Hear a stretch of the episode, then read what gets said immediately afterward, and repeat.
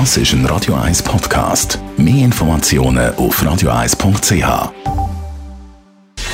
Gesundheit und Wissenschaft auf Radio 1. Unterstützt vom Kopfwehzentrum Irlande Zürich. www.kopfwww.ch also manchmal frage ich mich ja schon, was los ist. Dann habe ich so wie ein Löchersieb als Hirn. Aber ich bin äh, eben nicht die Einzige, die ein bisschen vergesslich ist, sondern scheinbar haben das noch viele. Zum Glück gibt es Mittel dagegen. Mehrere Studien haben nämlich gezeigt, dass man mit einem bestimmten Gewürz seine Hirnleistung kann massiv verbessern. Und noch mehr, es soll sogar vor Alzheimer und vor Demenz schützen.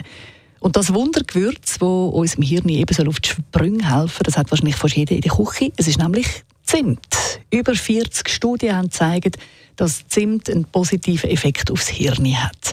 Natürlich haben dann Forscher auch untersucht, welche Bestandteile vom Zimt unser Hirn so gut äh, beeinflussen.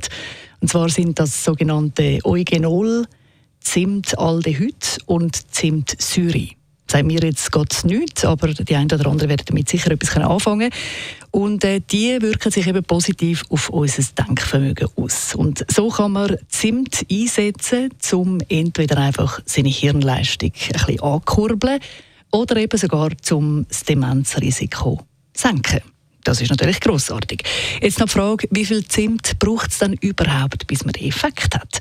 Weil es ist ja auch bekannt, dass wenn man zu viel Zimt isst, dass sich das dann eben kann, äh, nachteilig auf den Körper auswirken, ja sogar äh, schaden, je nachdem. Wenn man wirklich viel Zimt isst, dann kann man sogar äh, bis zu Atembeschwerden bekommen, sogar bis zu Bewusstlosigkeit. Also übertrieben sollte man es nicht.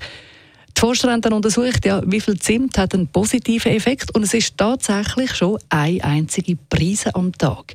Das hat scheinbar schon einen Effekt auf unsere Hirnzellen. Und das Gute an Zimt ist, man kann es ja überall drin mischen. Oder? Ein bisschen ins Müsli, ins Smoothie, in Kaffee, ins Curry, wohin auch immer. Aber scheinbar eben hat Zimt sehr eine positive Wirkung, eine positive Wirkung auf unsere Gesundheit und vor allem auf unser Hirn.